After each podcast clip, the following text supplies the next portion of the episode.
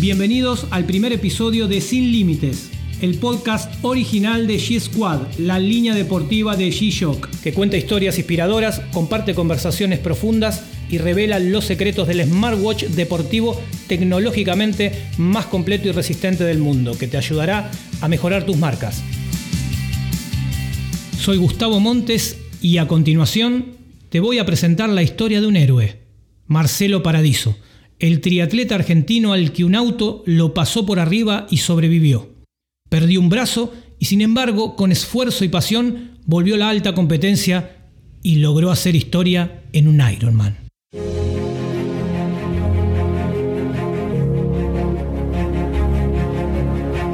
No vamos a empezar este podcast hablando de running. Vamos a comenzar contando cómo Marcelo Paradiso se ganaba la vida en una distribuidora de repuestos de autos, mientras entrenaba duro en los huecos de horario que le dejaba su trabajo.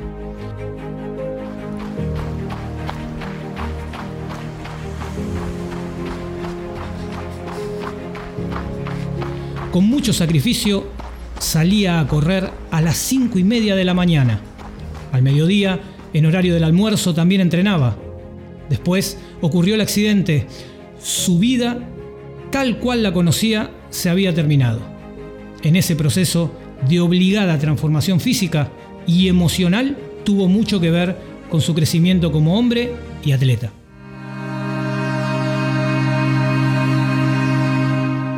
Marcelo se pasó toda la vida corriendo y pedaleando. Y siempre imaginó que si moría de muerte prematura sería porque un camión lo iba a sacar del camino con un empujón. Por ahí a vos nunca te pasó, pero él tiene un historial de caídas en las que iba pedaleando en la autopista y de repente, ¡paf!, se pegaba el palo. Ya estaba revolcado en el asfalto, lo golpeaba una ráfaga de aire caliente. Sentía en el paladar un sabor amargo y aceitoso que se desprendía del caño de escape del camión y lo único que quería hacer era agitar los puños en dirección a los faros traseros de la mole con ruedas. El accidente que le cambió la vida fue algo parecido a lo que muchas veces le pasó.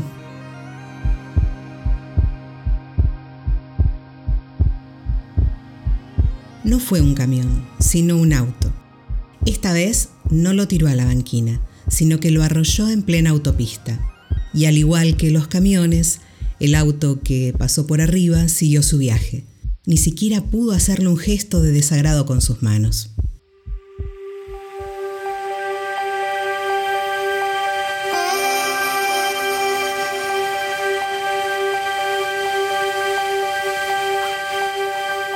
Ese día Marcelo venía por la colectora completando los 140 kilómetros que se había propuesto. Le faltaban los últimos 10 y por primera vez sintió miedo por la cantidad de autos que circulaban y subió a la autopista. A los 500 metros lo atropelló el auto. El conductor se escapó. Más tarde apareció el vehículo prendido fuego.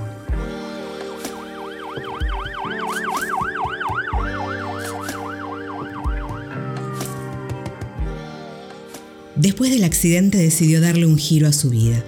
Dejó de trabajar en la distribuidora que lo tenía en la calle todos los días y arrancó en su casa a fabricar muebles de estilo con un par de sierras y una escuadra. Trabajaba solo, con un solo brazo, a pura maña. Hay cosas que no son fáciles de contar ni escuchar. Quiero pedirles ya de entrada que dejen de lado sus ideas sobre héroes y milagros. Porque yo no soy material para una novela. Lo que no cuenta Marcelo es que hace 10 años a él le quedaban solo 5 minutos de vida. Tirado sobre el asfalto de acceso este, después de haber sido embestido desde atrás por un auto, su corazón todavía palpitaba a un ritmo descomunal. Ese día Marcelo se había propuesto completar su preparación física pedaleando grandes distancias en su bicicleta. El impacto de aquel vehículo que se dio a la fuga lo dejó cara a cara con la muerte. Uno de sus brazos había quedado destrozado, estaba inconsciente. En esa circunstancia, Marcelo moriría desangrado en pocos minutos, le dijo el médico de terapia intensiva tiempo después. Tuve la mala suerte del accidente y tuve la suerte que detrás venía Carlos. Carlos, un hombre que no vio el accidente pero sí al cuerpo de Marcelo tirado, se acercó lo más rápido que pudo y le realizó un torniquete que le salvó la vida. Marcelo se despertó instantes después rodeado de más personas sin entender demasiado lo que había pasado. Quiso incorporarse, pero no pudo. Ahí registró que ya no tenía su brazo izquierdo. No sentía dolor, por eso no comprendía la ausencia del brazo. No te pueden cortar un brazo y que no duela, pensó Marcelo en ese instante. También supuso que moriría ahí mismo. La persona que lo estaba socorriendo le pidió su número de teléfono para avisarle a la familia. Yo te doy el número de mi casa, le dijo Marcelo. Pero ojo con lo que vas a decir porque mi mujer está embarazada de seis meses. Él siempre dice que no sabe por qué sigue vivo. Lo único que tiene son hipótesis. Tiene una constitución fuerte y su pasión por entrenar le enseñó a enfrentar dilatados esfuerzos y grandes obstáculos. Le gusta entrenar y correr fuerte. Eso lo ayudó. Fue un buen punto de partida, pero no un factor determinante. A veces piensa en voz alta no puedo evitar sentir la sensación de que mi supervivencia fue más bien una cuestión de pura suerte. Hoy sigo sin comprenderlo del todo. Lo único que puedo hacer es contarles lo que me pasó. Apenas le dieron el alta médica empezó a entrenar para correr carreras de calle. Ni bien pudo nadar sin un brazo, se mandó a la pileta. Y después le agarró la mano a pedalear en rodillo antes de salir a la ruta en bicicleta. Según los estudios médicos, Marcelo es capaz de soportar más presión física que la mayoría de las personas y tarda más en cansarse y menos tiempo en recuperarse. Eso lo ayudó a sobrevivir. Tuvo suerte. Nació con una sobresaliente capacidad para resistir. Tuvo 30 días internado en terapia. Cuando me accidenté, hacía más de 15 años que corría triatlón. En las últimas temporadas estaba enfocado a la larga distancia. En carreras de calle pasé por todas en 10 kilómetros mi mejor marca fue de 35 minutos clavados. Los 21 kilómetros llegué a meter un tiempo de 1 hora 19 minutos y un poco más de 3 horas en la maratón. No estaba nada mal, yo me sentía afilado, como nunca. En triatlón, mi mejor desempeño fue el primer Half Ironman de Punta del Este, con un sexto lugar y un tiempo de 4 horas y 32 minutos.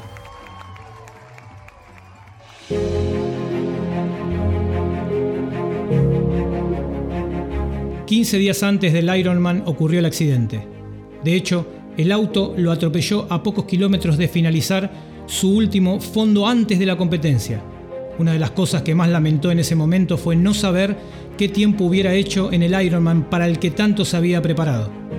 Por eso se juró, desde que se despertó en la ruta sin su brazo izquierdo, retomar la actividad habitual y correr un Ironman. Sin un brazo, Marcelo corrió la distancia short en La Paz, Bolivia, Pronto compitió con otros corredores de paratriatlón y con ellos la posibilidad de representar a la Argentina en campeonatos panamericanos.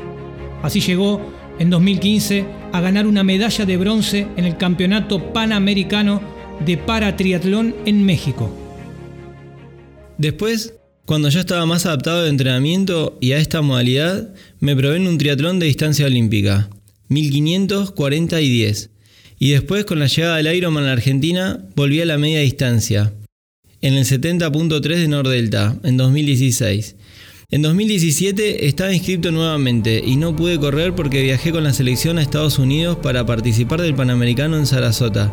Ahí cambiaron de nuevo las reglas y aunque obtuve un sexto puesto, no logré la beca para continuar con los viajes y con la selección.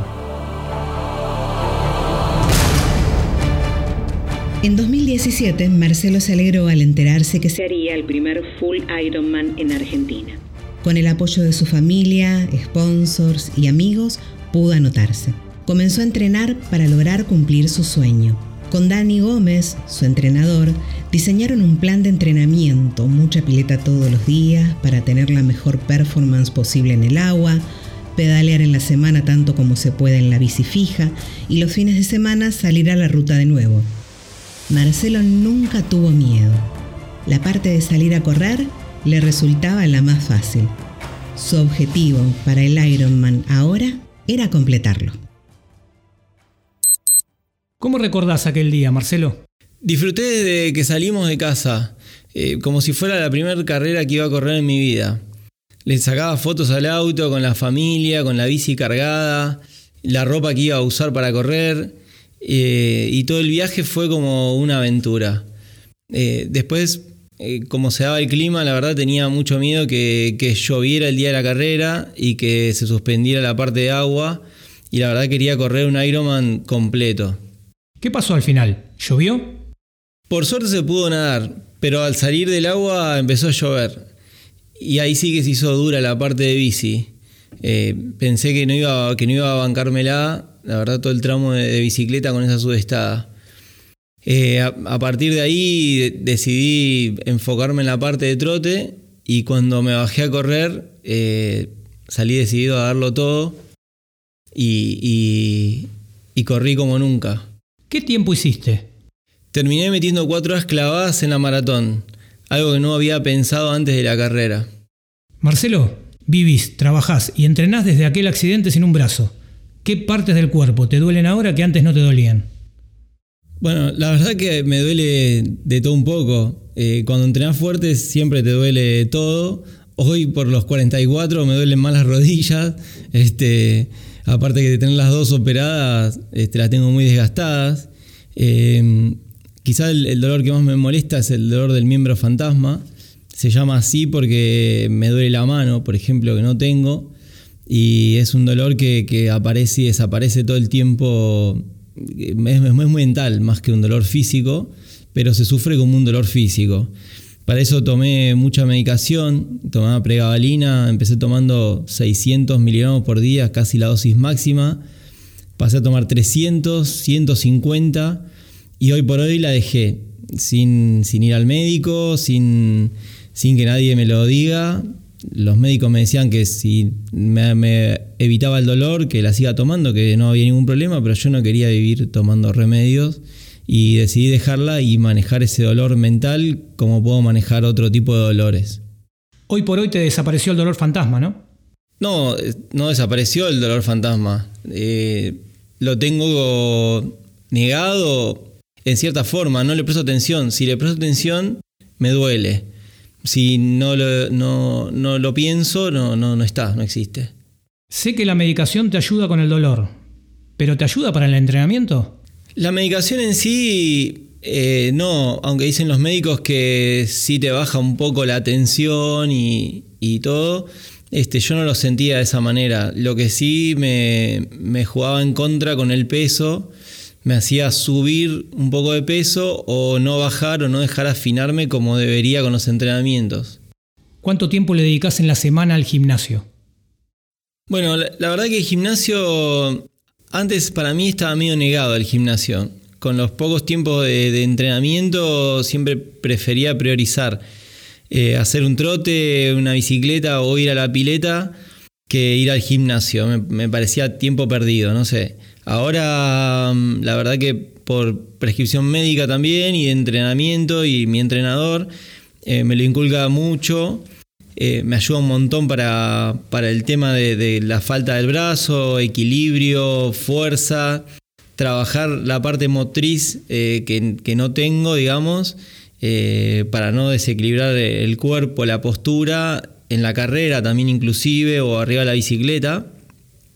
Y, lo que más hago son entrenamientos funcionales, no tanto de fuerza o de peso, sino que entrenamientos funcionales. Eh, todo lo que tenga que ver con equilibrios y, posturas. ¿Y cuáles son las prestaciones en las que más te apoyas en un reloj? Las prestaciones del reloj, lo que más necesito o que más eh, me acostumbré a usar es el GPS y el pulsómetro de toda la vida. Con el GPS, por el tema de velocidad, más que nada a pie, y el pulsómetro estoy bien. ¿Qué le dirías a los que nos van a escuchar y les cuesta, o se quejan, o sufren por demás al momento de cumplir con una rutina en búsqueda de su objetivo? Que no baje los brazos nunca, o sea, para mí los sueños siempre fueron para, ser cumplidos, aunque parezca una frase recontra hecha. Yo cuando me accidenté, eh, lo primero que, pensé es que tenía que, A mí me habían arrancado un brazo en el accidente, pero no iba a dejar que me saquen, como que me arranquen los sueños que yo tenía. Uno de ellos era correr el Ironman y, lo completé. Eh, la otra era, en algún momento sabía que me iba a dedicar a, fabricar muebles cuando trabajaba en una empresa para otra persona que nada que ver. Y después de, con una mano y después del accidente pude dedicarme y arranqué de cero y, hoy por hoy tengo un taller, una empresa dedicada a hacer muebles a medida, tengo empleados. Quiero decir que con esto que, que, también me enseñó a mí que todo lo que me propongo lo, puedo lograr siempre y cuando le ponga energía y pasión a eso que, quiero, que quiero lograr. lograr, lograr, lograr.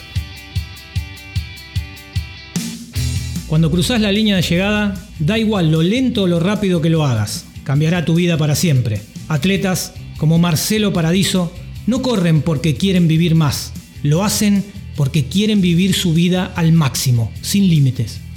El sitio web al que quiero que vayas ahora mismo es timeshop.com.ar barra gbd del medio h1000.